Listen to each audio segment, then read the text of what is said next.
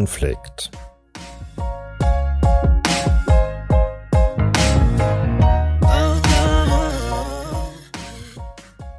Menschen und Konflikte. Der Podcast der Waage Hannover.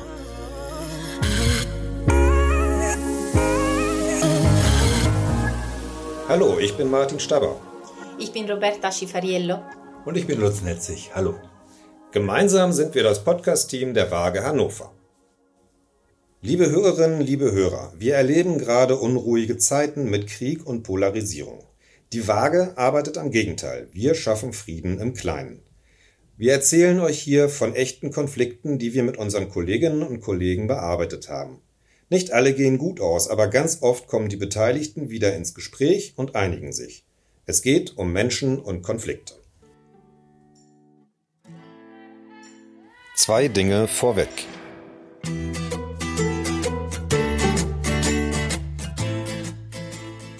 Die Waage ist ein gemeinnütziger Verein für Konfliktschlichtung und Mediation. Seit 1992 haben wir in über 15.000 Fällen vermittelt und Menschen bei der Suche nach außergerichtlichen Lösungen unterstützt. Es geht um Straftaten, um häusliche Gewalt, aber auch um Konflikte in Familien, zwischen Eltern, in Betrieben, Nachbarschaften und bei Fußballspielen. Wir sind derzeit ein Team von 15 haupt- und ehrenamtlichen Mediatoren und Mediatorinnen.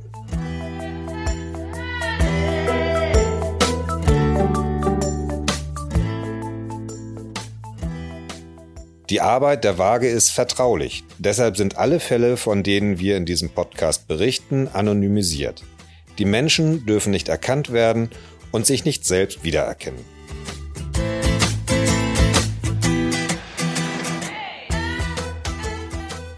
Herzlich willkommen zu dieser neuen Folge bei True Conflict. Heute haben wir zwei Kolleginnen zu Gast, die ihr, liebe Hörerinnen und Hörer, noch gar nicht kennt. Beide sind schon seit einigen Jahren für die Waage im Täter-Opfer-Ausgleich tätig. Hallo Sabine und hallo Petra. Hallo, hallo Martin. Das Besondere an eurer Arbeit hier ist ja, ihr macht das ehrenamtlich mit ganz viel äh, Zeitaufwand, mit ganz großem Engagement. Deswegen freue ich mich sehr, dass ihr beide den Aufwand nicht gescheut habt, uns hier äh, im Podcast auch noch von eurer Mediation erzählen zu wollen. Vielen Dank dafür und auch euch ein herzliches Willkommen. Ihr beide arbeitet ja in der Regel im Team zusammen und wollt uns hier von einem Vermittlungsgespräch berichten, das in vielerlei Hinsicht äh, sehr spannend war, sehr bewegend war und auch euch als Mediatorin gefordert hat, aber auch sehr beeindruckend, beeindruckend für euch war. Petra, worum ging es dabei? In dem Fall, über den wir heute berichten möchten, ging es um Erpressung und Bedrohung. Es ist auch eine nicht unerhebliche Summe von ca. 2500 Euro erpresst worden. Mhm. Das wurde zur Anzeige gebracht und die Staatsanwaltschaft hat dann die Waage gebeten, zwischen den Parteien zu mediieren. Bei den Betroffenen ging es um zwei Frauen und einen Mann.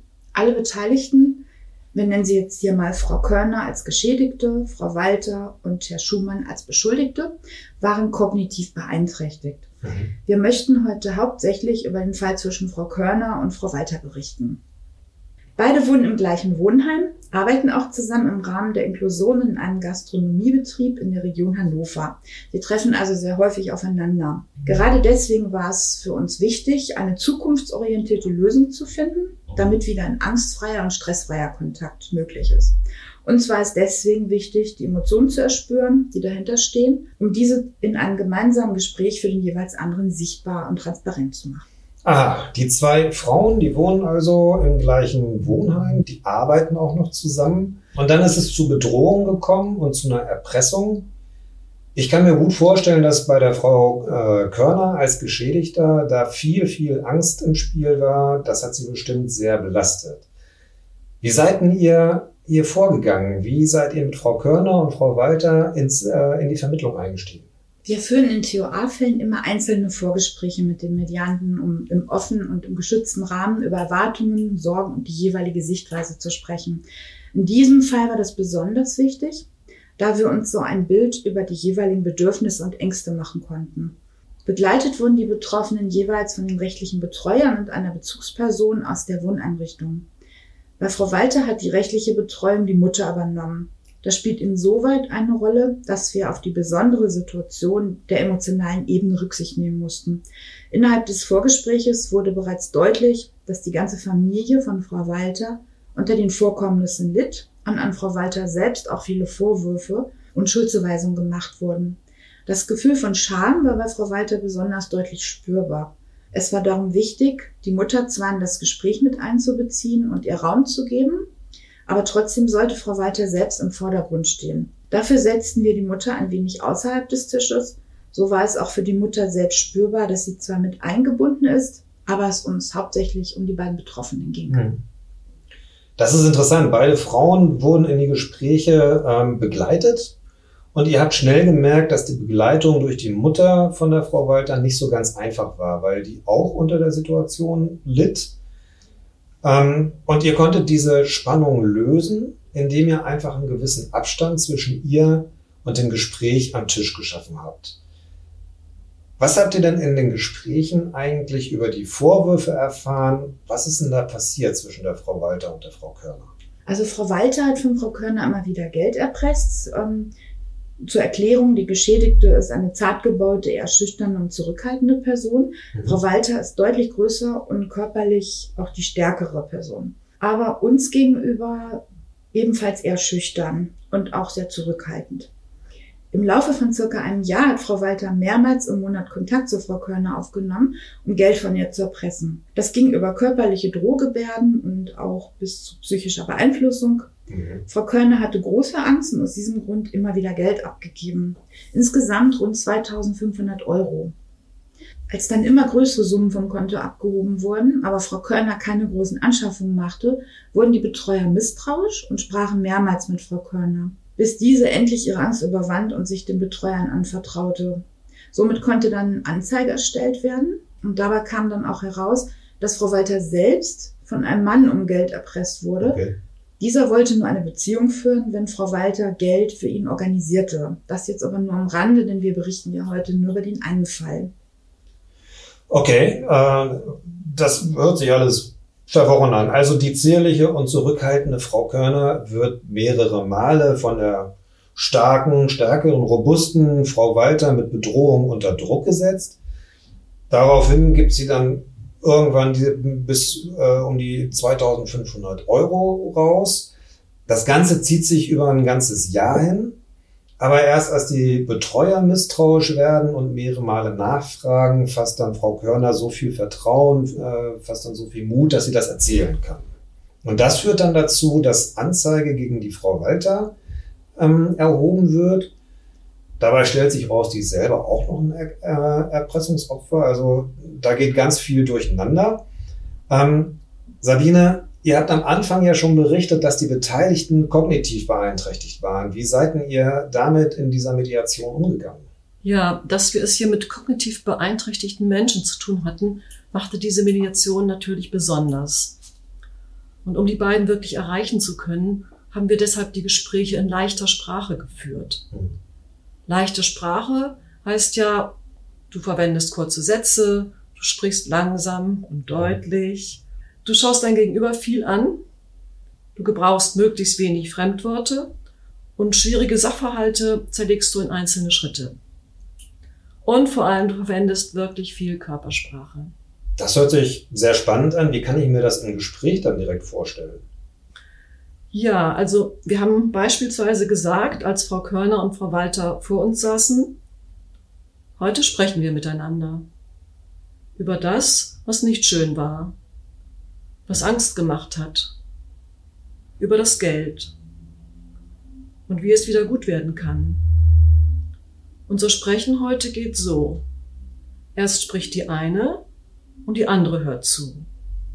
Und als ich das gesagt habe, habe ich dann richtig mit Gesten auf die beiden gezeigt ja. und beide direkt angeschaut. Und genauso habe ich das umgekehrte Sprechen und Zuhören erklärt. Auch Nachfragen nach Aufregung oder Nervosität gingen so, dass ich gefragt habe, ob jetzt das Herz doll klopft und ich dann auf mein eigenes Herz gedeutet ja. oder richtig die Hand drauf gelegt habe. Oder es sich im Bauch, und dann wieder mit einer Geste, ich habe auf meinen eigenen Bauch gezeigt, unwohl anfühlt. Okay.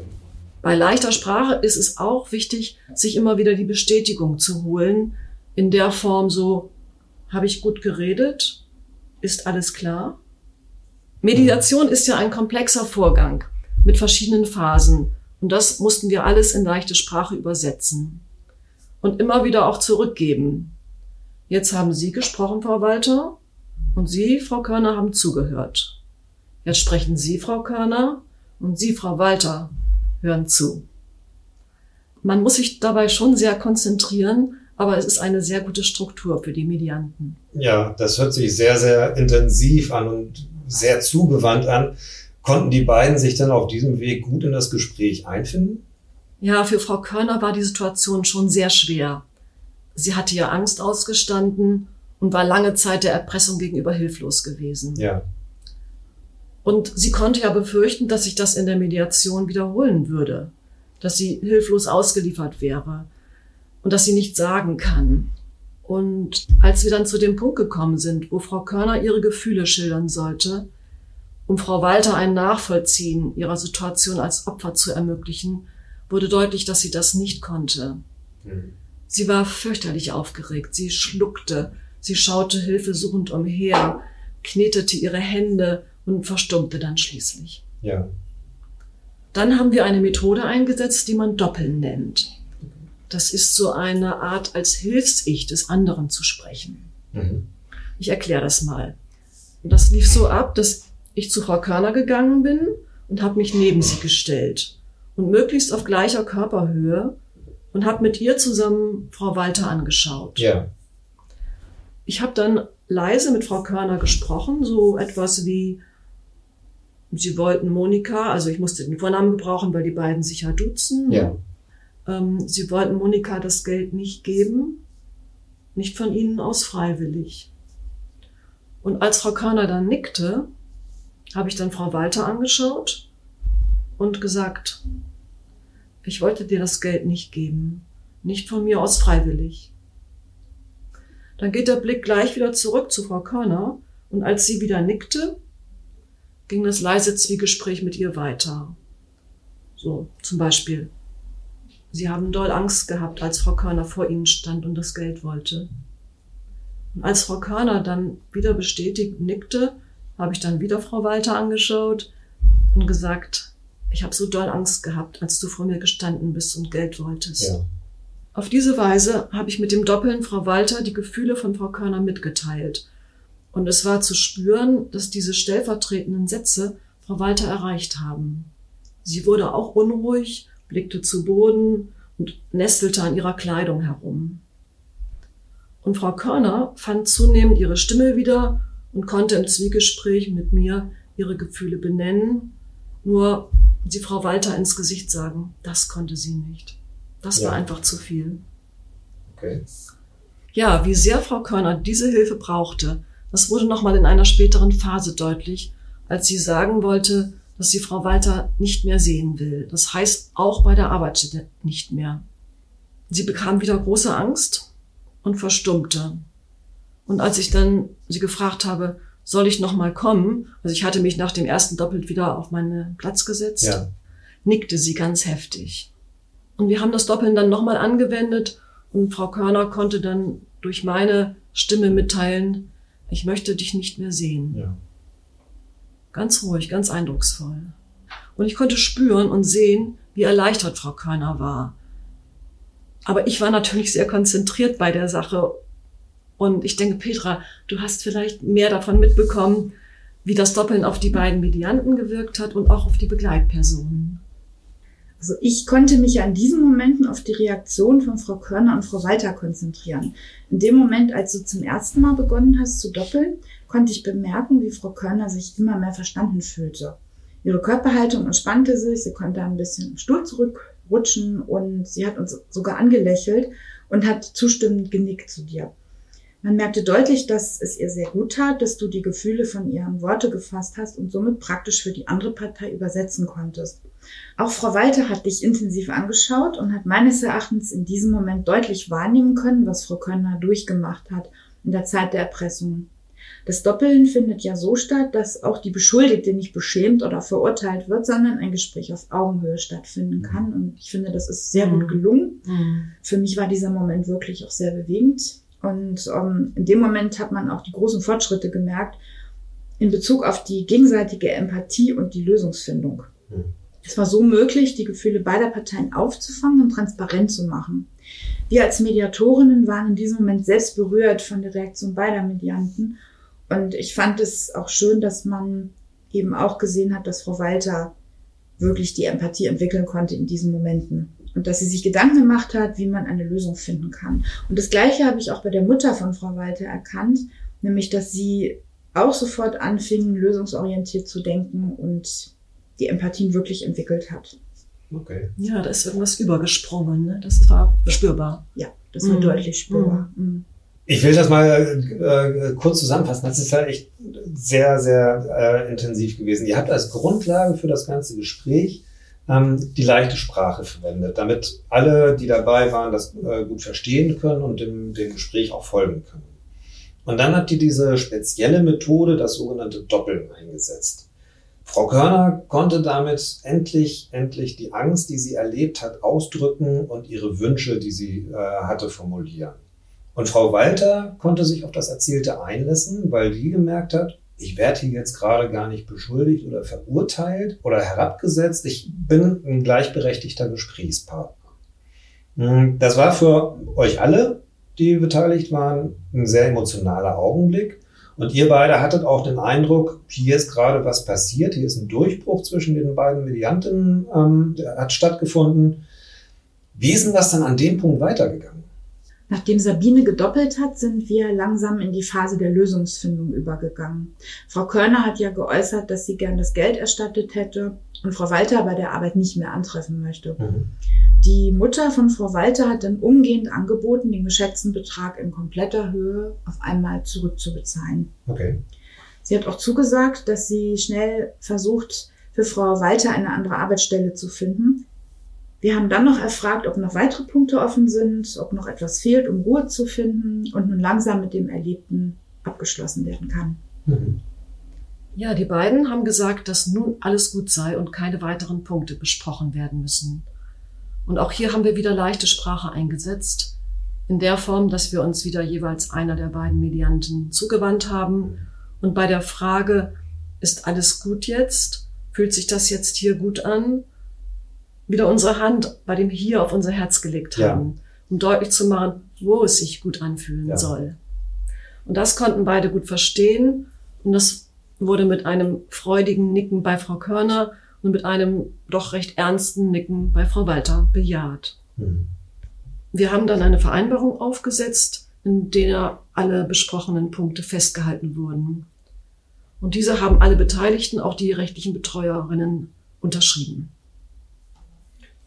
Da ist ja noch viel passiert, bevor da diese Unterschrift unter der äh, Vereinbarung gelandet ist. Die Mutter von der Frau Walter hat sich mit Lösungsvorschlägen selber beteiligt und dadurch auch gewährleistet, ähm, dass diese Vereinbarung Bestand hat, auch in der Zukunft Bestand hat. Und bei den Beteiligten selber, bei Frau Körner und Frau Walter, habt ihr eine große Erleichterung sehen können. Bei der Frau Körner verbunden mit großer Freude. Und bei Frau Walter habt ihr gemerkt, das ist ernsthafte Zustimmung, die sie da gibt. Da ist ein ernsthaftes Nicken. Ähm, ihr ist schon bewusst geworden, was das bedeutet, was diese Situation und diese Vereinbarung gerade bedeutet. Aber sag mal, am Anfang hattet ihr ja auch von einem Herrn Schumann gesprochen, der Mann, äh, der von, auch von der Frau Körner Geld erpresst hatte. Wie ist denn das mit dem ausgegangen? Gab es da ein Verfahren? Was ist da passiert? Ja, mit Herrn Schumann war der Ablauf sehr ähnlich. Auch da konnten wir mit Hilfe von leichter Sprache und viel Aufmerksamkeit für die Gefühle der Medianten einen guten Abschluss finden, mit dem beide Beteiligten gut zurechtgekommen sind. Und abschließend können wir sagen, es war auch für uns ein sehr emotionaler Fall, an den wir immer noch denken, worüber wir auch immer noch mal wieder sprechen und der uns einmal wieder gezeigt hat, warum wir diese Arbeit so gerne machen. Ja. Ja, und wir meinen auch, dass es für die beiden Beteiligten einem Gerichtsprozess sehr schwierig geworden wäre, zu einem befriedigenden Abschluss des Konflikts zu kommen. Ja. Denn dieses ein intensive Eingehen auf sie und das Verwenden der leichten Sprache, das wäre dort nicht so gut möglich gewesen. Wahrscheinlich überhaupt nicht. Hm. Und bei der Waage können wir diese intensive individuelle Arbeit machen. Und das kommt eben Klientinnen und Klienten gerade mit so einer kognitiven Beeinträchtigung sehr entgegen. Ja, das, ich kann mir das gut vorstellen, dass euch diese besondere Mediation äh, immer wieder beschäftigt. Das ist ja ein sehr besonderer Fall. Und für euch als Mediatorin war dieses Gespräch ja mit, mit viel Vorbereitung und Konzentration verbunden. Umso toller finde ich es, wie ihr die beiden zu einem erfolgreichen Abschluss begleiten konntet und äh, diesen, diese Vereinbarung mit denen erreicht habt. Mir schwirren noch so ein, zwei Fragen im Kopf rum, die würde ich gerne in unserem zweiten Teil gleich noch mit euch äh, besprechen. Ähm, euch beiden erstmal vielen Dank für diese sehr schöne, sehr bewegende Schilderung. Sehr gerne. Gerne.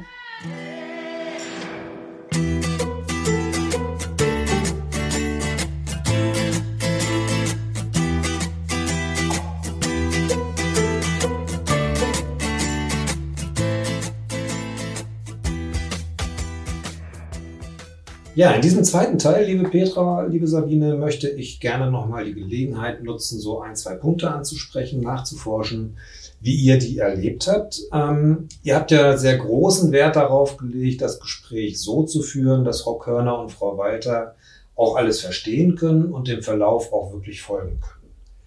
Das ist die sogenannte leichte Sprache. Und dann habt ihr noch diese besondere Methode, das Doppeln, angewendet.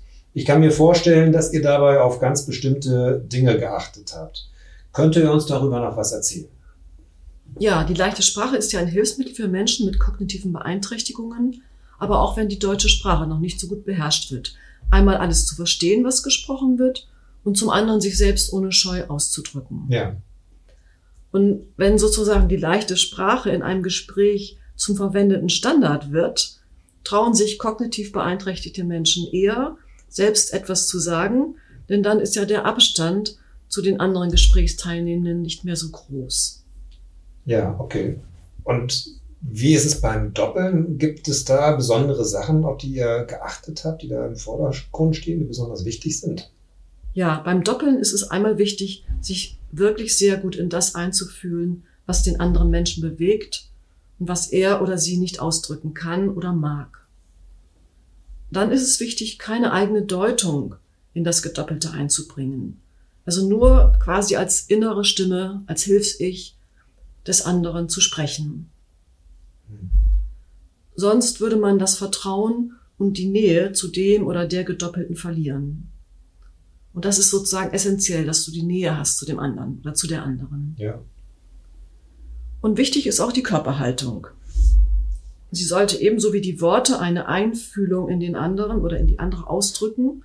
Deshalb also auf die gleiche Körperhöhe gehen und möglichst etwas schräg hinter oder neben dem oder der Gedoppelten stehen und vor allem die gleiche Blickrichtung einnehmen. Also die Gesprächspartnerin zusammen mit der zu Doppelnden anschauen. Ja.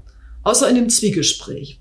Da drehst du dich um und schaust äh, den Menschen an, den du doppelst, da ist die direkte Zuwendung zu der oder dem Gedoppelten wichtig. Ja, okay. Also das ist im Großen und Ganzen ganz wichtig, das Zwiegespräch. Da forschst du genau nach bei dem, den du doppelst. Ähm, da hörst du genau hin. Da versichert man sich, äh, dass man das alles richtig verstanden hat. Dann ist aber auch die Körpersprache ganz wichtig, dass die Zuwendung auch durch die Körperrichtung und die Hinwendung dargestellt Mhm. wird. Ja, ja, das ist ganz wichtig. Mhm. Ja, und der Zweck vom Doppeln, warum man das macht, der Gedoppelte kann dadurch ähm, fähig sein, seine Gefühle auszudrücken. Der kann das klar formulieren ähm, und aussprechen. Und zwar aussprechen lassen durch den Mediator, durch denjenigen, der das doppelt. Habe ich das so richtig verstanden? Ja, er oder sie äh, akzeptiert dich dann als eigene innere Stimme. Das ist wichtig, Ja. ne? dass du das schaffst, äh, diese Verbindung aufzubauen, dass der oder die Gedoppelte dich da akzeptiert, dir das auch dieses Vertrauen gibt. Du darfst als eigene innere Stimme sprechen. Das ist ja ein großer Vertrauensvorschuss. In dieser Mediation waren ja noch andere Sachen wichtig. Am Anfang habt ihr berichtet, die Frau Körner und die Frau Walter, die wurden jeweils von ihren betreuenden Personen begleitet. Ähm, und schon im Vorgespräch habt ihr gemerkt, insbesondere bei der Frau Walter ist das nicht so ganz leicht. Ähm, die Mutter ist, fühlt sich selber davon sehr betroffen. Ähm, ihr hattet das Gefühl, dass Frau Walter sich auch so ein bisschen schämt und äh, unter dem Druck, den sie aus der Familie spürt, auch so ein bisschen leidet. Und deswegen habt ihr da schon eine räumliche äh, Distanz zwischen der Frau, zwischen der Mutter von Frau Walter und der Gesprächsrunde geschafft. Wie ihr im Mediationsgespräch die Begleitung für die beiden Mediantinnen erlebt? Welche Rolle spielen da die rechtlichen Betreuer in solch einem Gespräch? Ja, also in diesem Fall war ohne rechtliche Betreuer keine rechtsverbindliche Einigung möglich. Darauf ist die Staatsanwaltschaft im Ermittlungsverfahren aber angewiesen. Mhm. Und unsere Mediantinnen konnten ja auch nur auf der emotionalen Ebene miteinander verhandeln und festlegen, was sie sich wünschen und was sie erwarten. Es gibt ja auch noch den Unterschied zwischen der, dem Inhalt der Mediation und der rechtlichen Bedeutung der geschlossenen Vereinbarung. Ja. Das eine ist für die Beteiligten wichtig, Inhalt, Emotionen. Und das andere gibt ihnen Rechtssicherheit. Das ist ja auch wichtig. Ja. Anderer Aspekt. Ja, und die Betreuer geben natürlich den Medianten äh, die Sicherheit, dass hier alles für sie korrekt abläuft, dass sie gut vertreten sind, dass sie sicher sind und dass sie Vertrauen in das Gespräch und in die, in uns und auch die Situation entwickeln können. Ähm, ihr hattet ja erzählt, die Mutter ist ja selber schon, äh, von Frau Walter, die Mutter ist ja selber schon sehr involviert gewesen, emotional, die hat darunter gelitten ähm, unter der Situation. Ich kann mir vorstellen, dass die dann auch vielleicht dann eher nochmal da reingeht ins Gespräch, ähm, sich einmischen will. Wie geht denn ihr mit so einer Einmischung von äh, den Betreuern von quasi Außenstehenden? Ja, das taucht immer wieder auf und da heißt es einfach, sehr gut und sehr bewusst führen und alle Anwesenden im Blick zu behalten. Mhm. Das heißt, wenn sich Betreuerinnen einmischen wollen oder rechtliche Vertreterinnen, weil sie selbst aufgeregt sind oder weil sie dann das Beste für die beiden Mediantinnen wollen, dann gilt es kurz auf das einzugehen, was inhaltlich gesagt oder gewünscht wird und dann aber deutlich zu sagen, so, wir führen das Gespräch jetzt weiter mit Frau Kölner und Frau Walter. Oder die sich einmischen, werden auf einen späteren Zeitpunkt vertröstet, wo dann auch wirklich Raum für sie ist. Ja. Eine große Rolle spielt auch der Blickkontakt. Wenn sich eine von einer Außensitzende einmischt und ich reagiere aber nicht sofort, indem ich sie anschaue, dann werden auch manche wieder von selbst still, weil sie merken, das passt jetzt nicht. Ja. Ich habe mich da vergaloppiert oder äh, zu spontan eingemischt. Ja. Wenn das alles nichts hilft, dann kann man auch offen und freundlich erklären, dass die beiden Mediantinnen und wir die Konzentration brauchen, um miteinander zu sprechen. Und dass wir dann eben um Verständnis bitten, dass wir in dieser Phase nicht auf Äußerungen von Anwesenden, die außen sitzen, eingehen können, dass aber dafür nachher Zeit geschaffen wird. Ja. Ja, man merkt, da steckt echt viel Vorbereitung in solch einer äh, Mediation. Da gibt es ganz, ganz viele Einzelheiten, äh, die zu bedenken sind die vielleicht in einem anderen Vermittlungsgespräch gar nicht so sehr im Vordergrund stehen. Ähm, jetzt haben wir schon ganz viel über Frau Körner und Frau Walter geredet. Wie sieht's denn mit euch aus? Am Anfang haben wir ja schon äh, erwähnt, ihr beide seid hier ehrenamtlich als freie Mediatoren tätig bei der Waage. Was treibt euch beide denn eigentlich an, ähm, euch in diesem anspruchsvollen Arbeitsfeld zu engagieren? Ja, wenn ich mich an, ehrenamtlich engagiere, dann möchte ich eine sinnvolle Arbeit tun. Und das hier war eine sinnvolle Arbeit. In diesem Fall hat man das besonders gut gesehen, dass diese Hilfe für die Menschen mit kognitiven Beeinträchtigungen hier in der Waage möglich war, die vor Gericht niemals möglich gewesen wäre. Ja. Und das ist für mich wirklich zutiefst sinnstiftende Arbeit. Ja, dann möchte ich auch gerne mit Menschen arbeiten in meiner ehrenamtlichen Tätigkeit und ich hätte auch gerne eine herausfordernde Tätigkeit, bei der ich mich dann auch selber persönlich noch weiterentwickeln kann. Ich möchte mich deinen Worten voll und ganz anschließen. Bei der Waage gibt es regelmäßige Weiterbildungen, Fallbesprechungen und Supervisionen und wir machen das alles zusammen als Team. Und das macht die Arbeit hier so attraktiv und so besonders. Ich muss sagen, das klingt sehr inspirierend und sehr motivierend. Und man muss auch mal sagen, für die Waage ist es echt toll, dass es äh, Menschen gibt, die sich so sehr einsetzen. Denn ohne diesen Einsatz wäre die Arbeit von der Waage so auf diese Weise nicht möglich. Vielen Dank an euch beide, dass ihr uns darüber berichtet habt, was ihr in dieser Mediation erlebt habt. Und vielen Dank, dass ihr hier wart. Sehr gerne. gerne.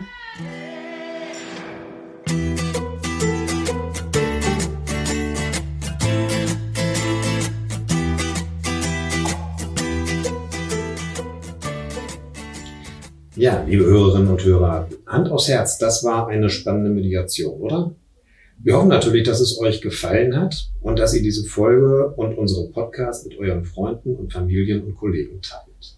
Wenn ihr eine Frage oder Anregung zur Folge, zur leichten Sprache, zur Mediation mit kognitiv beeinträchtigten Menschen habt, schreibt uns einfach eine E-Mail an trueconflict@waage-hannover.de. True Conflict wird dabei auch in einem Wort geschrieben. Wir freuen uns auf eure Nachrichten. In zwei Wochen gibt es die nächste Episode. Bis dahin, macht's gut und bleibt gesund.